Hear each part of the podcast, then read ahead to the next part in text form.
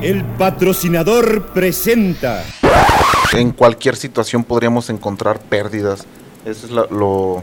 Bueno, decíamos también, o, o decían hace un ratito, el, la, la tanatología, algo que es una frase muy popular, no se trata solamente de muerte, sí, se trata de la vida. Porque si tú o una persona está eh, cercana a, su propia muerte, no quiere decir que deje de ser persona, no significa Claro. que deje de ser productiva para la sociedad, porque de pronto No es aquí me siento y ya me muero. Sí, exacto, y ya soy eh, inútil para la sociedad porque ya no genero dinero, porque eh, ya no puedo hacer el aseo del hogar. Ya solo les doy lata o Sí, molestias. exactamente, entonces entender que hay vida hasta el último minuto. ¿Sí? Claro. Y ayudarle a la persona que pues reconozca esto, que de pronto una persona que está en condición eh, de, de estar al final de su vida, pues se vuelven personas muy pacientes, que eh, escuchan activamente muy bien. Diálogos entre iguanas. ¿Puede o no? Y ahorita lo reviso. ¿Quieres que grabe otro? ¿Para cubrirte? Ah, sí, ok. por favor, para, para mí. Te lo voy a dedicar, te lo voy a dedicar. Ok. Manténlo apretado. Ella puede apretarlo. Hey. Está acostumbrada. Tiene marido.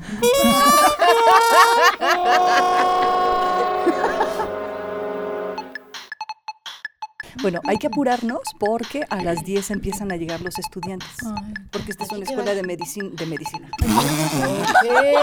Muy bien. Esta es la mesa de disección, por si no se dan cuenta. Ahorita que quiten el mantel, está toda fría de metal. atrás es la sala de parto. Ok. Ah, entonces ¿Y por el eso. ginecólogo dónde queda? Ah, es Rubén. Muy bien. ok. Yo necesito papá Nicolás, por cierto. ya cállense. Ya pues. Rubén está Listo. escuchando todo, ¿eh? Diálogos entre iguanas.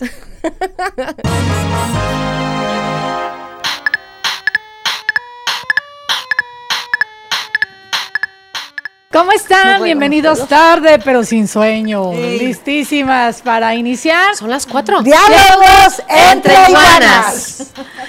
Eh, Y pues a través de Expresa TV, muchas gracias que nos reciben en su casa y como cada lunes, pues tenemos temas interesantes. Vamos a presentar a las iguanas. Yo al último, Mona. Ah, es que ¿Empiezo? rematar. mi frase. Ah, es Sí, que. ya ok, sabes, ok. quería cerrar con broche. Es que va a ser su frase matona. Así es. Bueno, y hoy queda, hoy queda porque el tema va a doca por frases matona. Allí con ustedes. Ouch, bueno, lo, lo vamos a hablar. Así los dejamos en ascuas, que dicen matona de qué van a hablar. Ah, y se queden, no se vayan. ok. 15.1 y 15 para que no se, no le cambie. Eh, yo soy Mona Mezquita, así en mis redes sociales, un gusto de estar con ustedes nuevamente, 4 de la tarde, aquí por Expresa TV, con mis amigas hermanas, las iguanitas. Gracias, Moni. Yo soy Elena Guinaga. Eh, gracias por estar con nosotros. Yo soy Claudia Ivonne Hernández Torres, porque también tengo madre y se las recuerdo. Gracias. O sea, ok, les recuerdo gracias. que tienen madre. Sí. Velasco, Cosío, Torres. Y ahorita con su frase matona la Para que la diga Pérez. dice. Vengo de negro, vean. Yo soy Fabiola Lara. Y el tema de hoy es... Fabiola Lara. Pérez, bueno, Ah. también tengo madre. Eh, tenía poquita porque era como bajita y muy delgadita. Entonces tengo, tenía poca madre, ahorita ya es más energía. Y en función de eso, les digo, uno no muere cuando se va, muere cuando nos olvidan. Así que, recuérdame. Ese ya fue combinado con un comercial. Ya sepan, quiero que sepan que esta frase fue de apoyo a mi equipo de producción. Aplauso para mi equipo. Saludos a los chicos. Porque les dije, llegué sin frase matona y aquí la Ah, salió. sí. Salió, Anda. salió. No, ahí debe unos tacos, ¿Y por qué a nosotros la producción no nos ayuda así? Hay consentidas, bárbaros. nenas, ¿qué quieren? Híjole. Se me hace que ahí hubo ahí un soborno. Sí, Hay favoritismos en este canal. La mascota del canal viene de visita con las iguanas. Es el pollo pink. Muy enamorado. Dijo, pues yo quiero estar ahí. Pues me lo traje. Y pues yo, y pues lo pongo. Sí, pero lo trajimos por la coordinadora de gallinas. Sí, si ellas no se están dejando porque se están cuidando por la cinturita de gallina, por lo menos con el pollo pink, ya coordinaré a uno. Funciona. Ya niña, linda. niña, deje su juguete. Si ya saben Cuenta, cómo soy, cuenta. ¿por qué me lo ponen aquí? Dice, si ya saben cómo es, Bien. ¿para qué se lo ponen cerca el pollo ahí? Échalo. Oigan, traigo iguana, pásamelo. también, Vuela, en vuela. todas Aquí hay iguanas, redes aquí hay sociales, iguanas. ¿Qué Facebook, quieres? Instagram, eh, em, Spotify, en YouTube, todas, somos multiplataforma. Ahorita Es que la niña termine de así las jugar, quiero, así las quiero. Y dirían los que saben, es para lo que me alcanza. así son sus Pero amigas. Así las quiero, sí Oiga, las eh, estábamos hablando nada más de tarde pero sin sueño porque estábamos hablando del tráfico y Claudia Ivón llegó como las mamás en día lunes de clases. ¿No les tocó? Que dicen, es que había muchísimo tráfico. Tú dices, sí, todos los lunes de regreso de Hay clases. tráfico, tienes hay toda la tráfico, razón. vayan o no vayan a la escuela. Ustedes vengan o no chiquillos en la escuela todos los lunes de regreso del primer día de clase. ¿Por qué? Porque somos así. ¿Por qué Dicen, somos es así que había tráfico?" mucho, mucho tráfico. Y bueno, sí. y el asunto es paradójico porque uno mismo es parte del tráfico. Es correcto. Sí, bueno. Somos Ya parte Ya no del voy a salir, problema. mejor no llego. Ya no tengo ningún pretexto. Y va a usar al pollo. Ah, Ok. Entonces, Ya, entremos ya. Quítenle el juguete a la. Vamos a entrar. Al cabo es tiempo bien, para. bien. en un tema, un tema que, Es de pollos. que, que es Casi. de pollos, es de ouch, que es la tanatología, ¿no? Que es, eh, pues que nosotros a lo mejor hablamos de la muerte. Fíjense que a mí me llama la atención eso que nos dicen, es que los mexicanos nos reímos de la muerte Ajá. y puras habas. Es porque realmente una cosa es la, la celebración del Día de Muertos, que Pero ya se más que reírnos, aproxima más y bien eso. la celebramos. Porque Ajá. así como que reírnos, porque nos tomamos en serio también la tradición. Es- Pero no es sé si correcto. Aquí celebrar. hablar, bueno, tú no celebras nada, Julia, nada, ni tu cumpleaños. No, pero a ver, espera. Es que una, la palabra celebrar implica una fiesta. Bueno. Y no sé Ah, si. no y no sé si. siempre. Ah, claro. Una celebración es. Bueno, yo creo. Una Conmemoración, celebración es una entonces. fiesta. Sí, bueno, A lo depende mejor puede de darle ser el significado conmemorar real. o reconocer o Honrar. aceptar, Celebrar quiere decir que honrar. reconoces que... Un homenaje. que- ¿Por qué nunca me celebras en mi cumpleaños? Sí. A ver. sí. No eres una tradición todavía. Bueno, lo, lo real de acuerdo a, la creencia de cada individuo sería, si yo que soy católica sé que cuando se mueren van a la vida eterna, sería una celebración de que ya pasó a otro plano. Esa sería y la tendrías fiesta. que sería eh, el motivo de fiesta y en algunas culturas De lo hacen. Y, Pero y en cambio es una lloradera. Sí, pero en la parte humana, por la, pienso yo, por las culpas, por los resentimientos, por el extrañar a la persona, es porque estamos llorando, estamos tristes, sentimos que algo se nos va, que algo nos duele, y es cuando entonces necesita uno buscar la ayuda de poder resolver esas emociones después de una pérdida como es la muerte. Es a lo pero- que voy. a- ah, perdón, adelante, Mayita, adelante. Tú no, que por ejemplo, no, voy. Deja Voy, el micrófono, vas, aviéntate. Deja el micrófono y ve. Permiso. Eh, no, es, es, eh, es lo que decía, que la verdad hablamos mucho de la muerte, mucho en ese sentido, de que, ay, viene noviembre y sí, la muerte y todo, pero hasta que realmente te toca eh, perder a, un, a una persona cercana, es cuando entiendes este concepto, es cuando te cae el 20 de que la vida sí está hecha de un círculo y que todos nos vamos a morir pero, pero no, no, no lo entiendes porque lo ves distante, eh, lejano y, y como que... Más bien No, lo vemos no hay em- como no con hay dolor previo. empatía.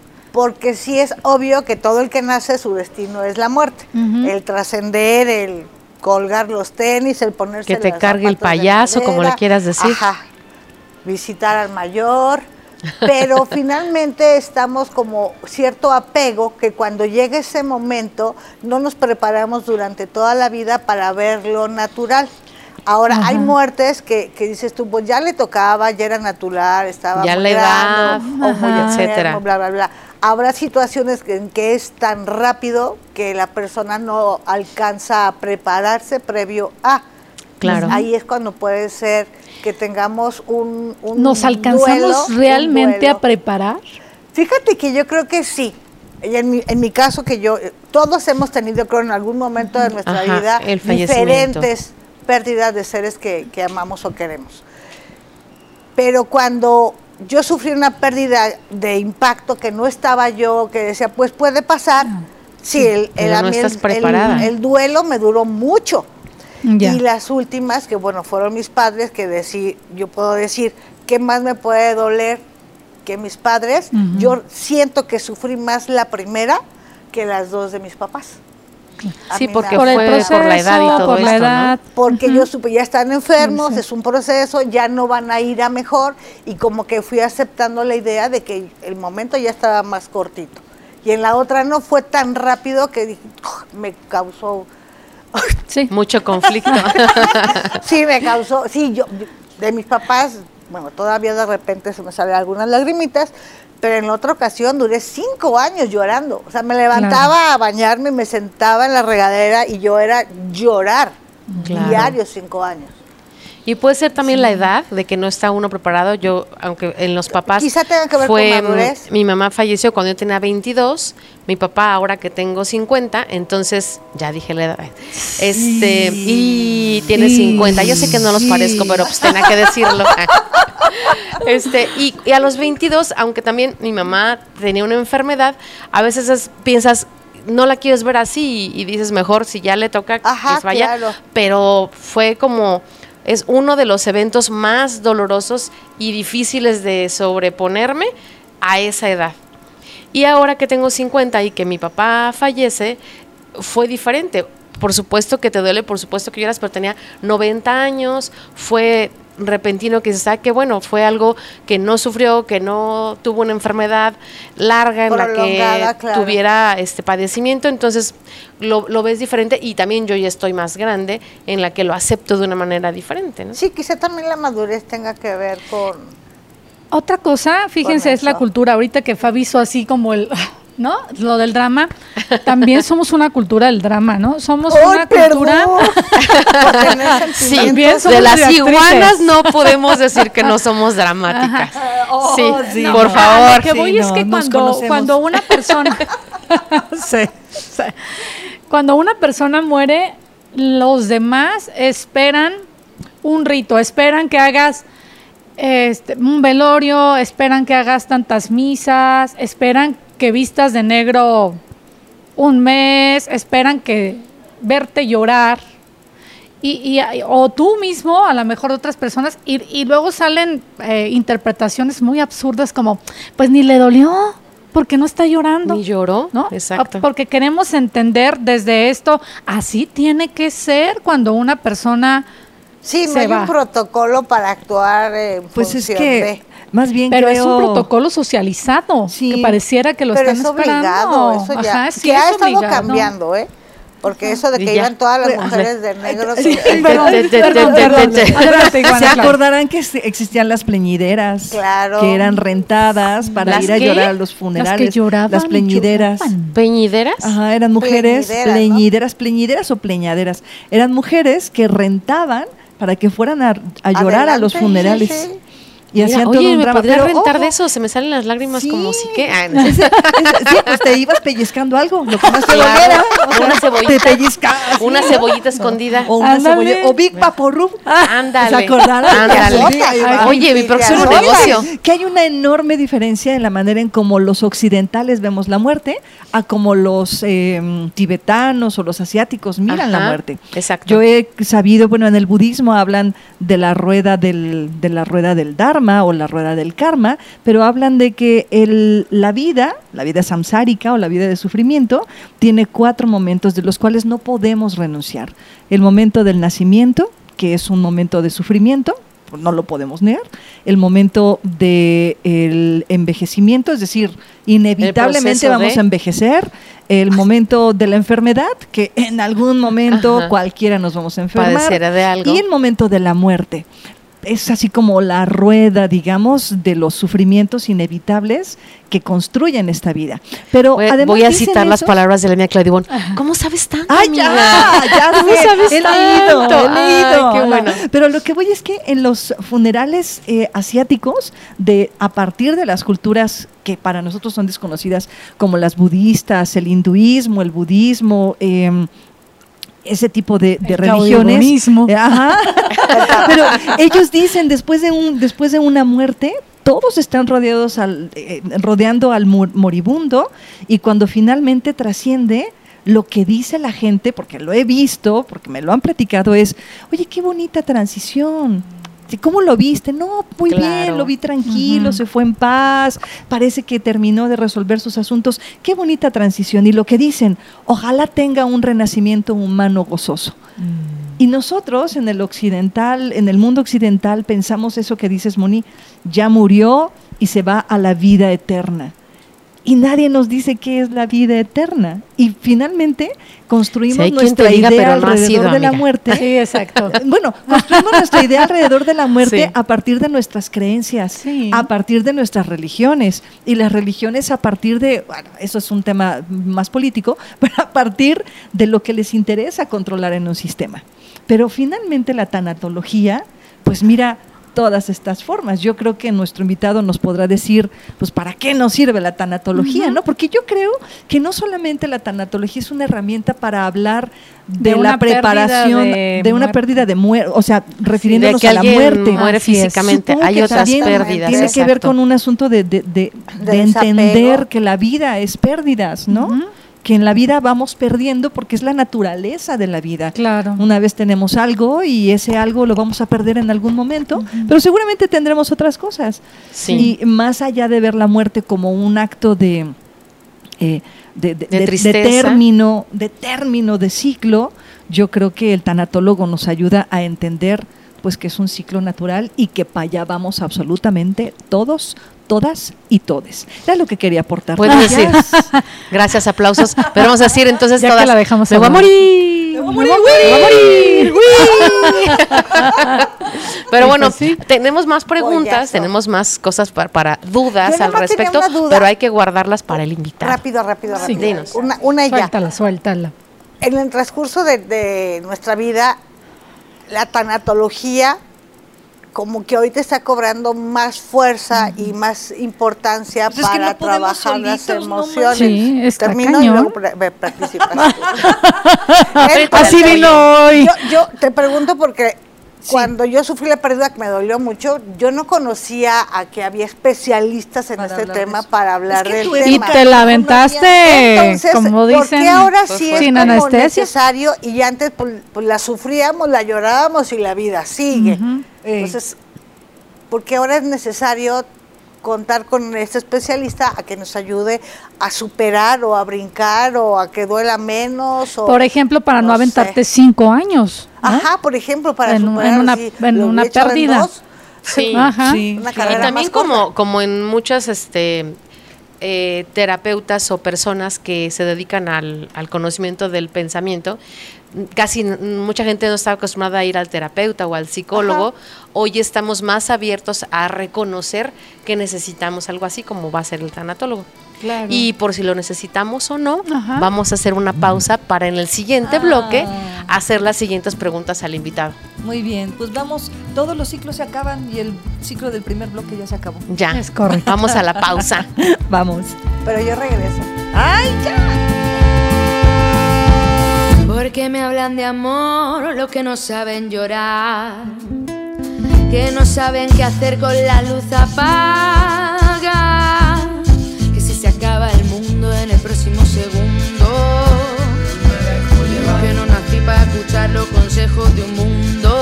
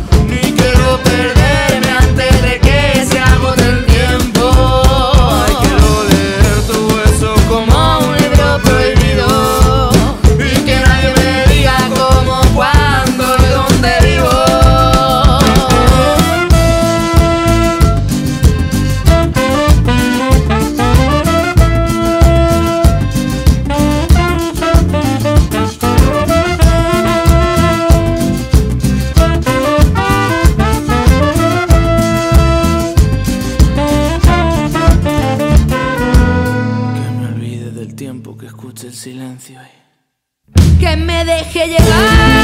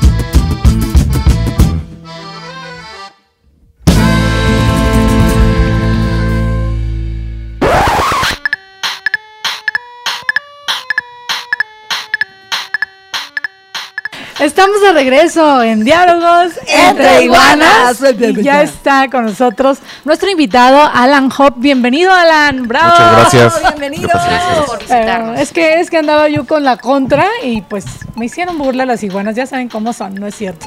Fui yo sola. Nosotras, no, ¿cómo Ahora nosotras, ahora nosotras, siempre nosotras. sí. Les voy a leer parte de la trayectoria de nuestro invitado. Es así como, vamos a hacer un resumen del resumen, porque si no, se nos acaba el primer bloque, ¿eh, Alan? Para Pero bueno, él es psicólogo, tiene licenciatura en psicología clínica por la Universidad de Guanajuato y tiene conocimientos en terapia psicológica cognitivo-conductual, eh, taller de tanatología, planeación y aplicación de programas de intervención psicológica, taller teórico práctico dibujo de la figura humana, taller teórico práctico duelo, y bueno, experiencia profesional, ha sido docente en diplomado de tanatología en la Universidad de Celaya, docente en especialidad de tanatología por el otro lado AC, coordinación de voluntariado y servicio social en CETBI, AC, reclutamiento, detección de necesidades también en la misma institución, conferencia duelo, entre muchas otras cosas que mejor queremos conocer tu trayectoria profesional y que nos vayas Que contando. las dudas que tenemos. Pues que empezamos, empezamos por el principio. Perfecto. ¿Qué es la, la tanatología? ¿Qué pasa, Maya? ¿Qué pasa? ¿Qué la segundo Ay, bloque. Maya Trina, Maya Trina. Voy- Mensaje. ¿Cómo?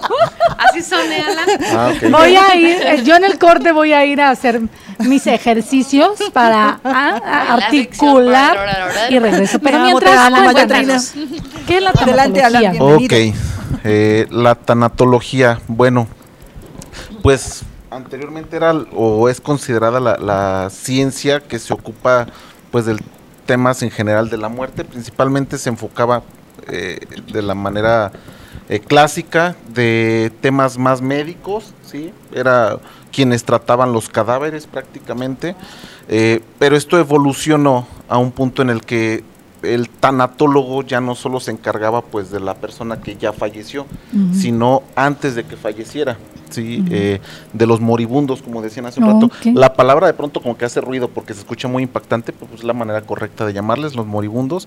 Y era pues la persona que acompañaba a pues a quien estaba a punto de fallecer. Alguien que está como en una etapa terminal. Exactamente, personas terminales, bueno, en etapa terminal. Y pues bueno, ya más recientemente inclusive, eh, pues se acompaña también a los familiares de, de estas personas que están terminando con su vida.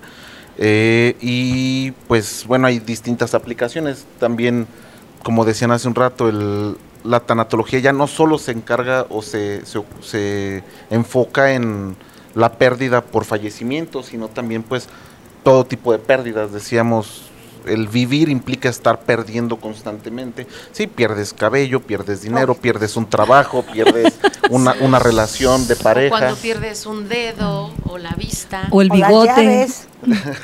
Pero ese más O bien les gusta, ¿no? Las Incluso mujeres, ¿no? un divorcio también puede ser una Exactamente. La pérdida de la pareja. Cualquier tipo de pérdida, entonces, es lo que la tanatología te puede ayudar como a entender.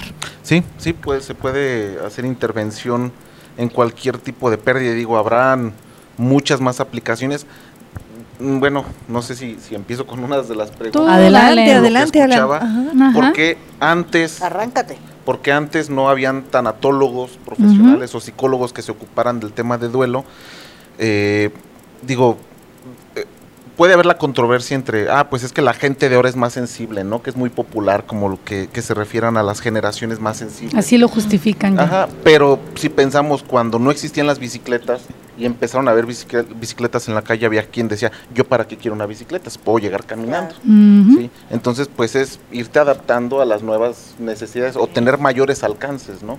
Eh, también nuestra sociedad se ha vuelto más, eh, más enfocada en que seamos productivos y de pronto es, antes si te acompañaba la vecina, la hermana, este, pues tu, tu entorno social era quien se ocupaba de ti cuando estabas en, en pasada, atravesando una situación Ajá. de estas, de pronto decimos, ah, es que tengo trabajo, ah, es que yo tengo pues, mis quehaceres, ¿no? Pues, y, se ha ido como distraer. aislando un poco, pues ya que se requiera actualmente gente profesional y que se ocupe de esa situación en particular, ¿no? Oye, Alan, tú dices, hay, hay, los tanatólogos se ocupan de la gente que está en etapa terminal, pero también se ocupan de la gente que perdió a un, a un ser querido. Y mi pregunta va porque, fíjate que eh, recuerdo, tengo un, tengo un amigo muy querido que fue diagnosticado con cáncer y uno de los eh, requisitos que le pusieron en la clínica en donde lo están atendiendo es que asistiera a consultas con una tanatóloga, con un tanatólogo.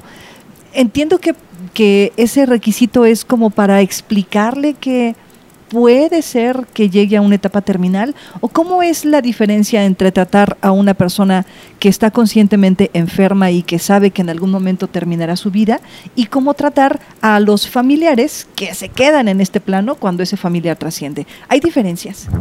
Mm, pues sí, digo, dif- diferencias hay como hay de humanos, todos vamos a ser bien distintos, pero en tratamientos usualmente se sugiere para el apego al tratamiento. Es como alguien que dices, oye, eres diabético, bueno, tienes diabetes, pues implica una pérdida importante, ya no vas a tomar refrescos este, con azúcar, tienes que moderar tu dieta, entonces pierdes como esta eh, condición. la salud, Sí, a cambiar. perdiste la salud, entonces para que te apegues al tratamiento y también esta acomodación o adaptación pues sea más sencilla la transición. Ya, entonces no es- necesariamente porque se vaya a morir, Sí. Sino- sino porque va a perder su estilo de vida, Ya, pienso ok, yo. qué sí, interesante. La adaptación precisamente y pues en cualquier situación podríamos encontrar pérdidas. Eso es la- lo bueno.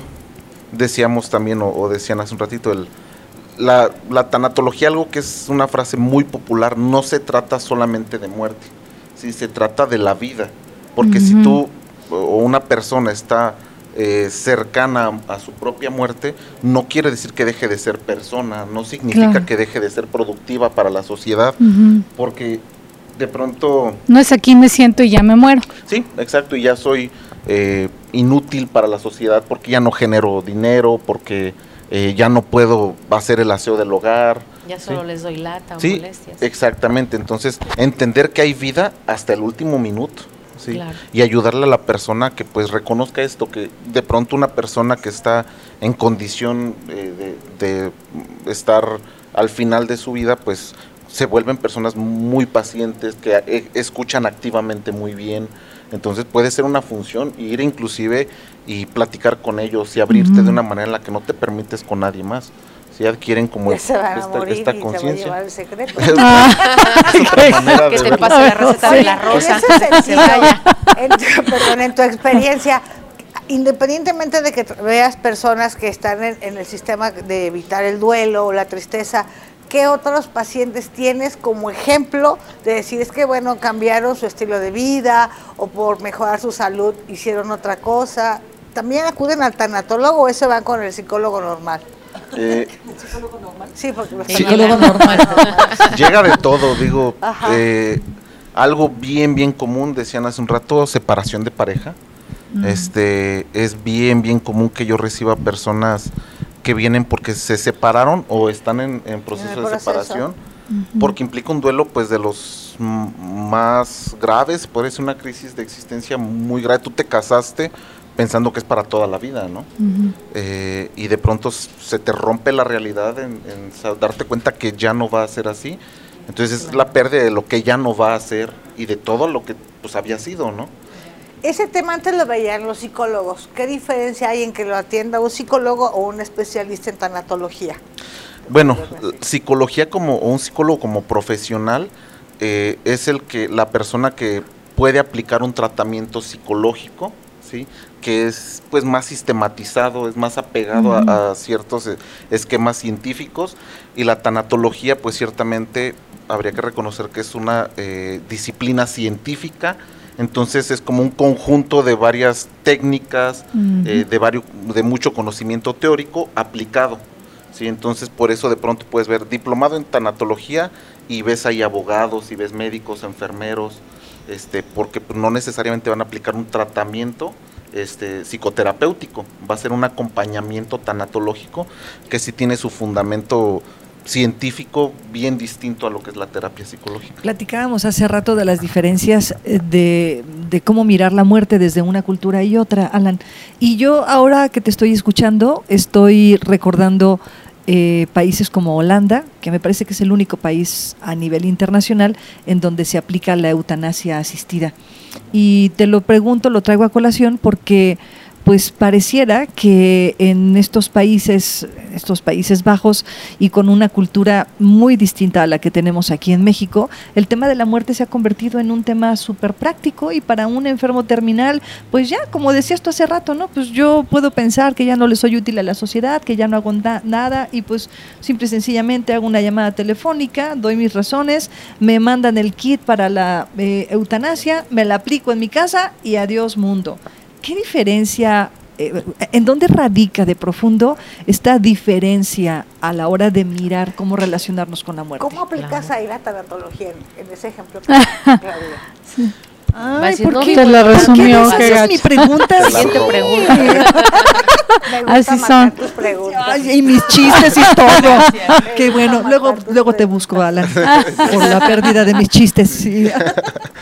Híjole, eh, pues las dos partes son interesantes. La diferencia yo creo Pero que no radica en- llores, Alan, no te Ya preocupes. sé. no llores. Eh, me, me llega. La muerte del chiste fue, me Sí, afectó. ¿verdad? ¿Ya ves? ¿Ya Lo has ves? herido. Eh, la, la diferencia es sociocultural. O sea, yo creo que el fondo eh, quiere, eh, eh, radica en pues todas las diferencias que, ten- que tenemos.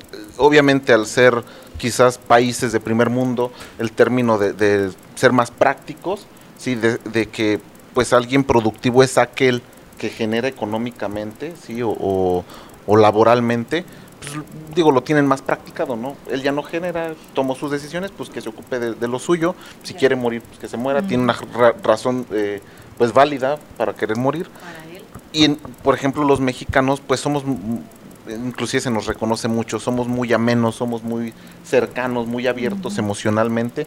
Y ocurre, tú ves en otros países como a los abuelitos los mandan a centros de, De retiro. de Ajá. retiro, y en México los tenemos en la casa hasta el último momento, ¿no? O nos tienen, a veces no nos salimos de ahí, pero estamos ahí, sí, cercanos a las personas es el apego emocional, creo yo que sería de esa manera. Eh, no sé si en estos países tengan precisamente alguien que, además de asistirles de manera técnica, de bueno, te mando un kit de, de eutanasia, pues también quizás una llamada y, y No, porque ya se va a morir. desahógate, ¿no? No, porque ya se va a morir. ¿Para qué Bueno. le ya para qué le hablo. La- Bueno, y que son también este tanto una sociedad eh, evolucionada de alguna manera, pero también desde otra, en mi punto de vista, eh, en la cuestión espiritual y en lo que crees, dices, yo no, yo no puedo tomar la decisión en lo que Mónica cree ah, de mi propia muerte. Para mí es cuando, hasta el momento en que me toca, de acuerdo a mi religión, entonces, si me está pasando eso, más mejor analizar qué generé, por qué estoy así y tener como una introspección de resolver en mis emociones en lugar de tomar esa decisión. Pero bien lo dices, es sociocultural. Sí, yo creo que el, el fondo es ese.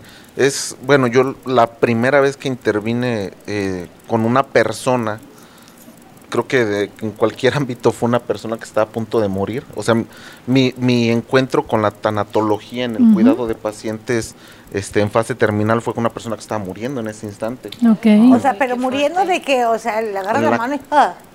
Pues Pero, o es un proceso, como dijo Claudia, su, su amigo, que, que no se va a morir. Hoy le detectan cáncer y a lo mejor se muere en un año y ese año es de O a acompañamiento. lo mejor no se muere. ojalá. O no se Pero muere. ¿cómo fue el, el caso que nos cuentas? Pues digo, morirse no es tan sencillo. Digo, realmente no es como que cierras los ojos, sacas la lengua y ya te moriste. Eh, de- eh, la muerte es un poquito más tardada, sí, porque pues al final somos seres proceso. biológicos, ¿no? Sí, y, ajá, y va de a nuestros órganos funcionan de pronto, pues de manera un tanto no independiente, pero pues bueno, te vas apagando poco a poco. Entonces yo con esta persona, pues en esa parte estaba, ¿no? De su vida. Y digo, yo lo que pude aprender, quizás de manera impactante, fue, pese a que la persona ya no tenía la fuerza de responderme, fue una intervención de pronto, eh, pues muy personal en que lo que decía hace un rato, desde lo que yo creo, y es una cualidad que como profesional o, tanatólogo, porque el tanatólogo sí pudiera llegar a ser eh, una persona no necesariamente profesional de la psicología o del área de la salud, pues ¿qué le dices a alguien que ya no te puede contestar y que sabes que es de las últimas, eres de las últimas personas con las que va a platicar? Claro. ¿sí? Y Las le vas a decir, Como que va a escuchar. sentir y tocarlo y no hay un librito algo. que te diga, ah, mira, pues no tengas miedo porque de aquel lado sí está bonito, pues no sabes, ¿no? Claro. Y eh, la tanatología en sí es muy de persona a persona. Pero ¿qué le dices entonces en ese momento?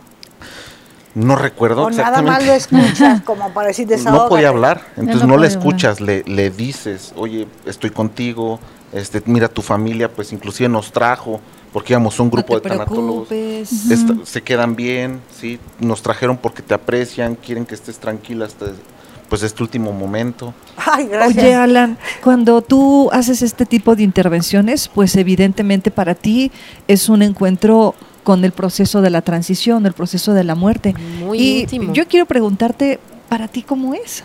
Es decir, tú, Alan, como ser humano, independientemente de toda tu formación como tanatólogo, ¿cómo vives esta cercanía con la muerte? Y eh, de manera personal llega a ser complicado. eh, digo, obviamente pues tenemos que ir a terapia, nosotros como profesionales de la salud. Supongo que de manera permanente estás en terapia. Eh, hay intervalos, o sea, en realidad no todos los casos son este pues, tan Pesados o pesados, ¿no? fuertes. Sí, digo, es como eh, de pronto eres, no sé, abogado y no todos los casos se tratan de despojar a una familia de Claro. tu hogar, pero eh, llega a ser complicado. eh, digo, hay, es que hay de todo, ¿no? Eh, como persona, además de estar en una situación de, de terapia personalmente, eh, hay que... Perdón, se me fue con... Sí, no, no. Incluso yo creo que el proceso que sigues después de que atiendes a un paciente. Ajá. ¿Cómo es para ti la cercanía con la muerte? Hay, hay recursos técnicos, digo, obviamente una persona, tú sabes cómo llevar una sesión terapéutica, entonces pues, sabes cómo iniciar, sabes más o menos cómo debe de desarrollarse y cómo concluir en una intervención de este tipo. Eh, y eso no es complicado, de pronto el contenido, obviamente si se presenta una situación que a ti emocionalmente te afecta, eh, digo, también hay recursos técnicos, de pronto durante la misma sesión, este, sí, algunos eh, recursos de, pues me voy a ese espacio como tranquilo dentro de mí para poder escu- seguir escuchando y al ratito me ocupo de lo mío, ¿no? Voy a terapia o platico con un amigo, no siempre es ir a terapia, Aislarte. voy al gimnasio, alguna cosa que a ti te, te ayude, pero hay casos donde inclusive puedes decir, sabes que es muy complicado y yo no puedo continuar y pues puedo Y hacer canalizar la a la pausa. persona, ¿no? Ok. Sí. Tenemos que hacer una pausa, ¿verdad? Sí, sí, sí. Un, un pequeño corte de estación y regresando seguimos con el ensayo de Moni. muchas preguntas. Eh, el Sí, ensayo, Faltan mis cinco minutos, porque siempre otras tengo cinco minutos. Yo tengo una pregunta porque aquellas dos se llevaron ese primer Ay, bueno. Tarda la Lo bueno es que hay dos bloques. Pues. Regresamos a la siguiente. pues. Ajá. Cuando llegue aquel instante, ya no habrá misterio, con los pies por delante, rumbo al cementerio, todos elegantes, con el gesto serio, aunque haya sido pobre, o el dueño de un imperio, cuando nos entierran, nada nos llevamos, acostados en la misma tierra, porque cuando llegue aquel instante, ya no habrá misterio, con los pies por delante, rumbo al cementerio, todos elegantes, con el gesto serio, aunque haya sido pobre, o el dueño de un imperio, nada es importante, cuando en cautiverio llevan en cajón al cementerio, vamos a morir, vamos a morir, vamos a morir. Vamos rumbo al cementerio, vamos a morir, vamos a morir,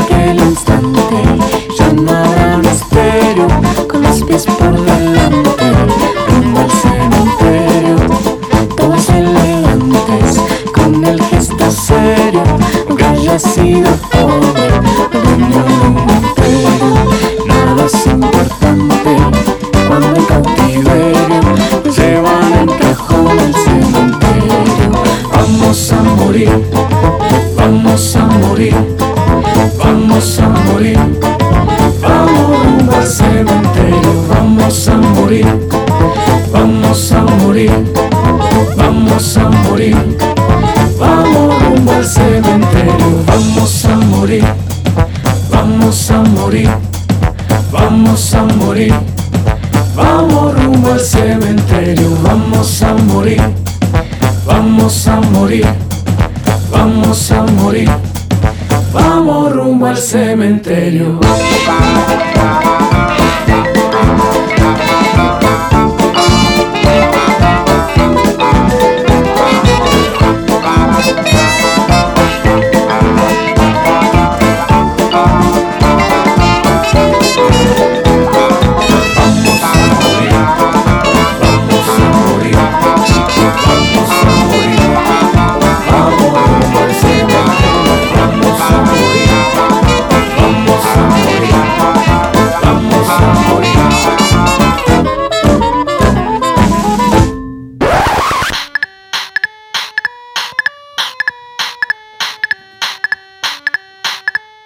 Estamos de regreso en Diálogos entre Iguanas y precisamente Alan nos estaba contando antes de ir a la pausa Muy emocionante. De, de algo que le había pasado, como gracias al acompañamiento, cuando una persona pues está en sus últimas horas y te acordaste de una anécdota que nos vas a compartir.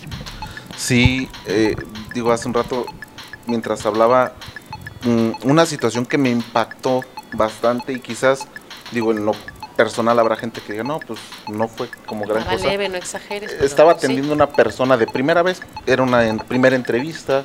Por, eh, yo estaba en una asociación donde pues tú recibías a la gente y no sabías si iba a ser tu paciente, eh, si te lo iban a asignar. Pasaba por un filtro y los iban como repartiendo, ¿no? A ti te toca este y así.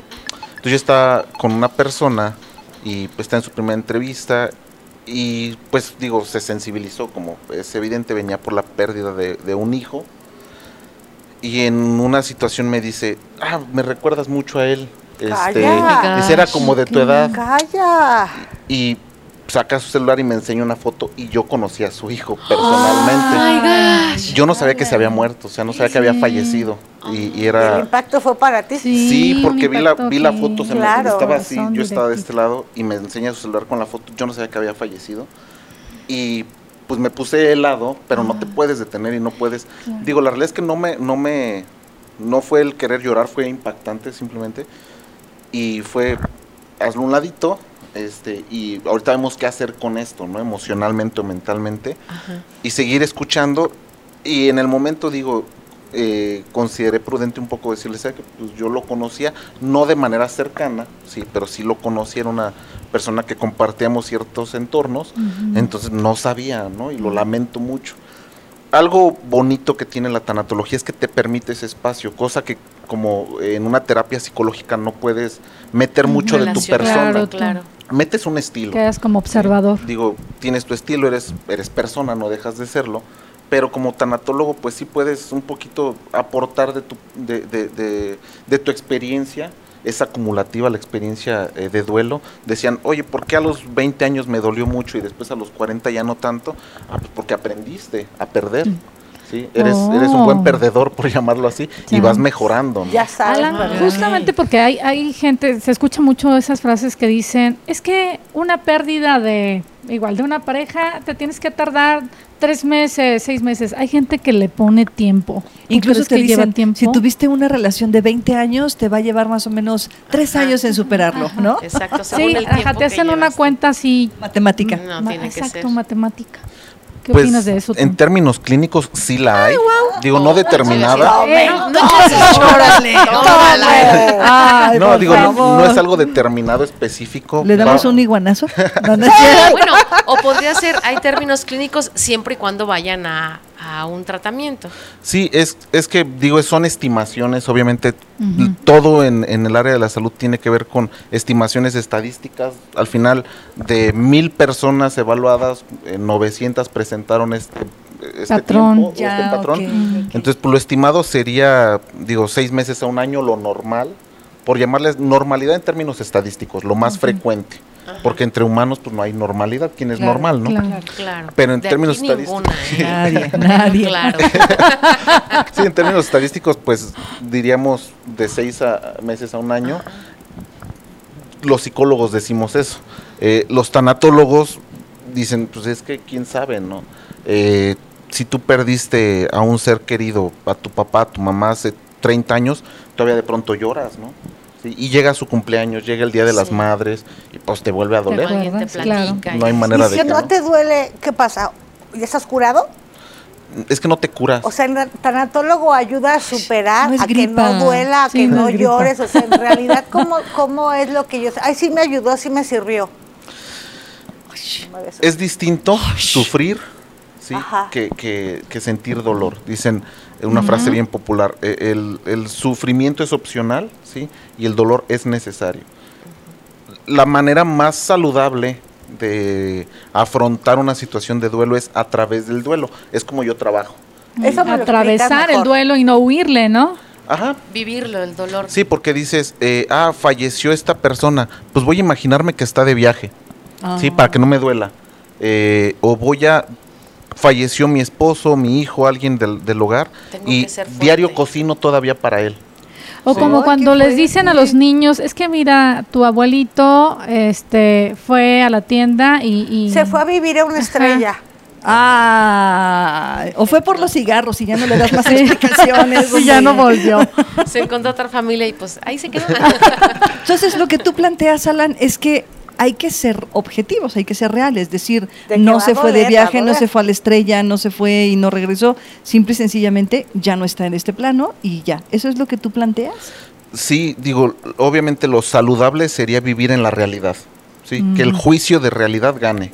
Entonces, todo juicio que no sea real, o sea, que no parta de consideraciones, eh, pues sí, reales, Reales. eh, pues se, digo, se permite. Obviamente en un primer impacto eh, eh, tenemos la negación, por ejemplo, eso no sucedió y es saludable atravesar por esa fase o por esa etapa, ¿sí? No es mala.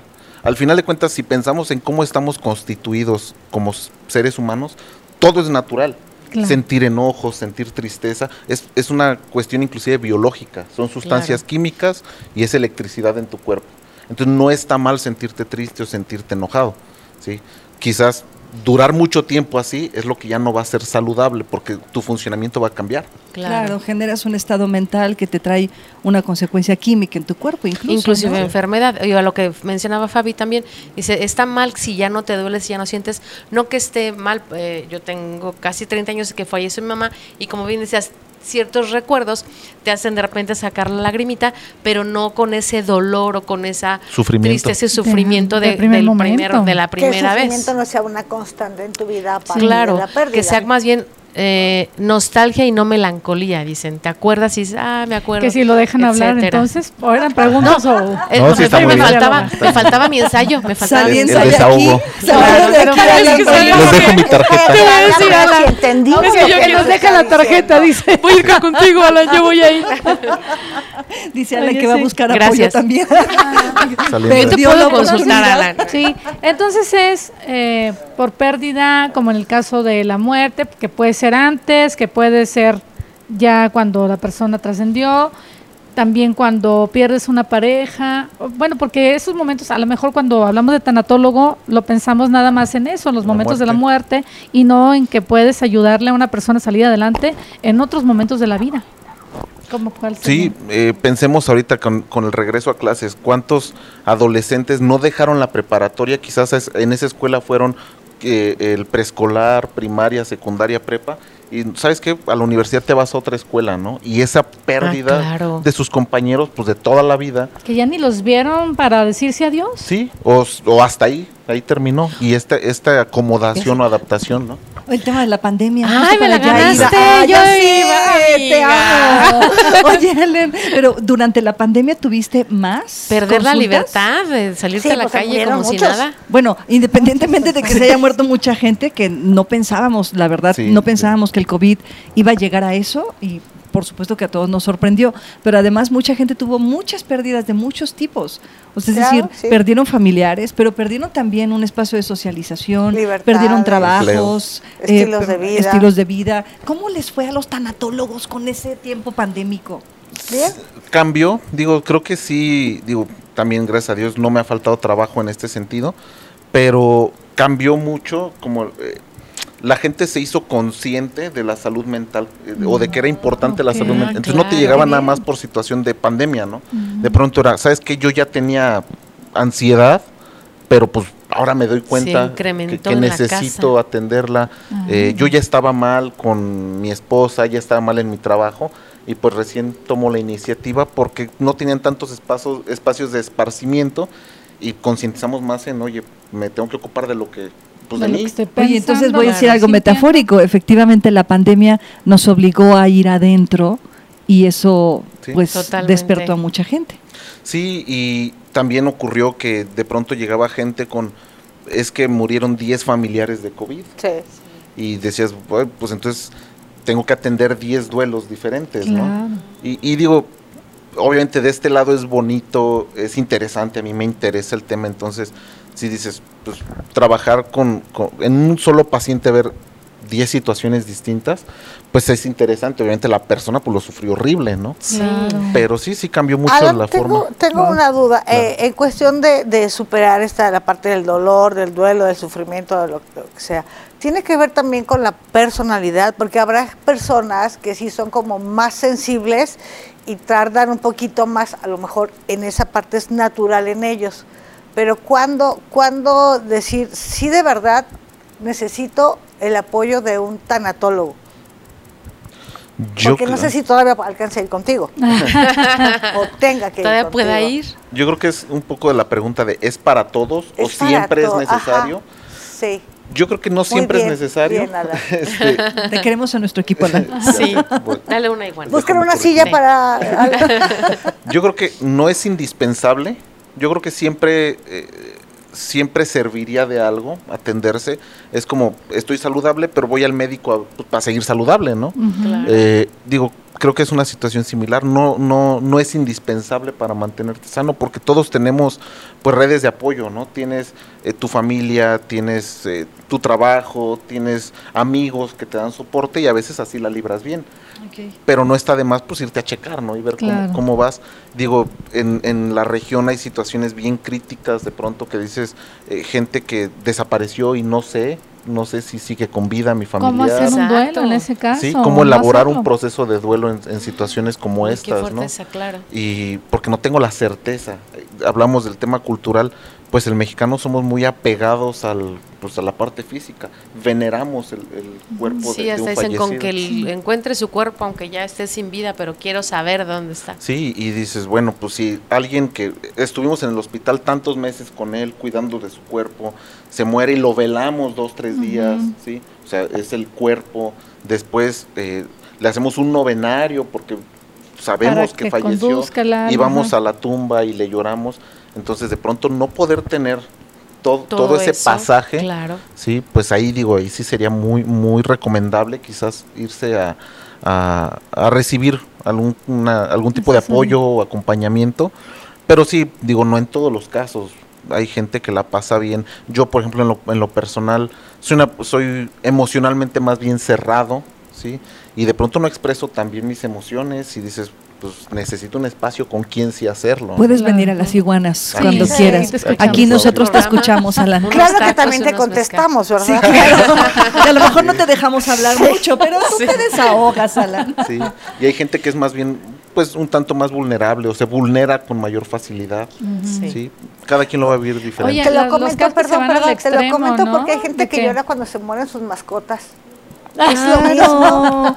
Pues Yo, voy a Yo lloraré cuando mueran mis mascotas, por supuesto. Sí, pero sí es una pérdida ¿Es válido también. también eso? Claro, ah, claro que sí, cállate, vete. Tú porque pasas al todo, en la, Mami. en la colcha. O sea, Y no ¿qué pasa te nada. pasa?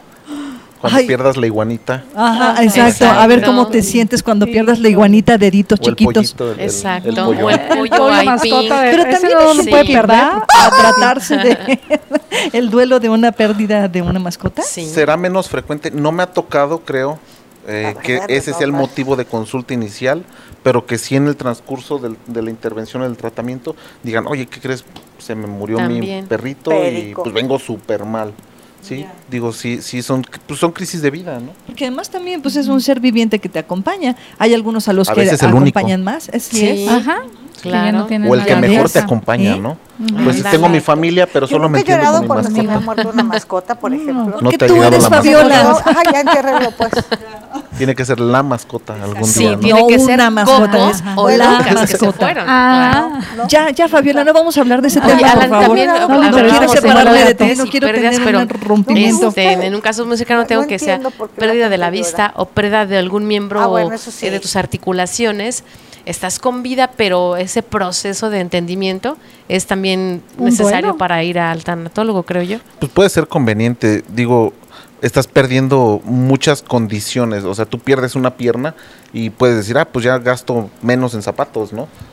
pero hay muchas los por el lado amable. Te sí, venden los dos. Pero hay cosas que, que ya no vas a poder hacer, sí, o al menos no con la misma facilidad, porque, bueno, hay adaptaciones Sí, que dices, ya no voy a correr. Sí, ya lo o ya no- o sea, O es no va a ser- el per- la pérdida de las actividades. no va a ser tan asequible el poder correr, necesita una prótesis que esté funcional. Entonces es adaptarte, entendamos el duelo como es un proceso natural. El duelo no ocurre porque vas al psicólogo o al tanatólogo, el duelo va a ocurrir. Vayas Oh, o no oh, sí. vayas, quieras o no quieras, va a ocurrir ¿Cómo lo vives? es hasta cierto punto. Sí, cómo lo vivas, cómo te adaptas a él, eh, eso es lo que va a marcar la diferencia. Si tú perdiste la pierna, pues por mucho que lo niegues, ya no vas a recuperar la pierna. No decir la pierna, ah, no, pues entonces déjame regreso. No. O te crees que como las iguanas. Sí, exactamente. Más bien cómo te, te adaptes a esta nueva cir- circunstancia o situación de vida, Claro. Pues es lo que va a definir y qué- qué qué tanto apoyo puedas recibir de un profesional, de las personas que están cercanas a ti.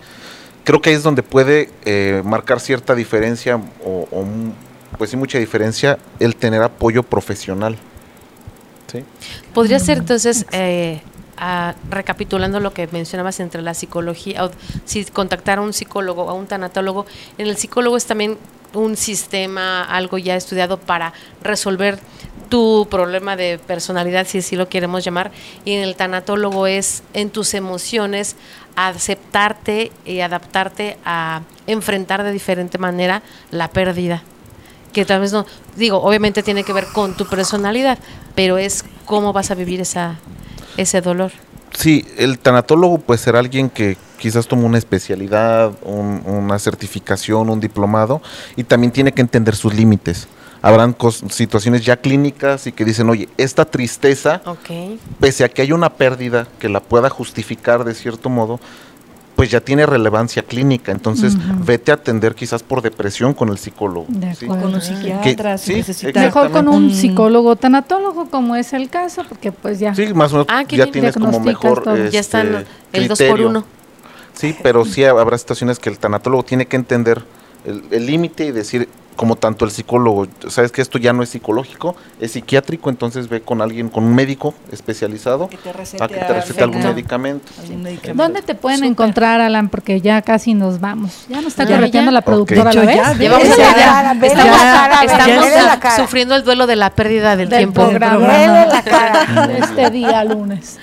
Muy bien, bueno, tengo una página en Facebook, así como SIC, con puntito, eh, Alan Job Núñez Solórzano, y pues por ahí vienen todos mis datos. Digo, bien fácil, todo encuentras en Hop, Facebook. J-O. B de bueno, exactamente. Alan Job Núñez, Núñez Solórzano. Solórzano, exactamente. De psicólogo. Perfecto. Qué padre. Muchas gracias, Alan, por No, compartirte con Sí, nosotros. Sí, por orientarnos sí. exactamente para que a todo esto. Y luego te mandamos a Fabiola para que la convenzas Cuando del duelo de mascotas. Cuando quieras Cuando se muera Erwin, muchas que ya lo quiere hasta regalar, pues te la vamos Yo a soy muy mandar. honesta, te digo las cosas de manera directa. Ya, ya, por favor, ya digan corte. sí te perdamos. Ya digan Es lo corte. principal, Ya. escuchar. Pues vámonos. Sí. Muchas gracias por habernos acompañado. En diálogos Entre iguanas. Ah, ¿se la fijan? próxima. La agarré en el aire. Adiós. Eh. Esto se ha hecho con un cariño tal para que todo, todo el mundo lo baile y que sientan el placer de lo que es bailar.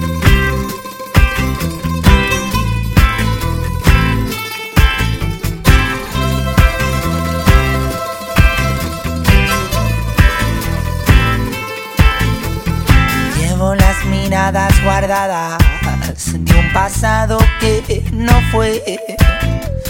Llevo las llaves olvidadas de un cerrojo que nunca encontré. Pero hoy, pero hoy cambiaré el orden de los momentos. Tu sol será mi centro. La vida es hoy ni mañana ni ayer y danzaré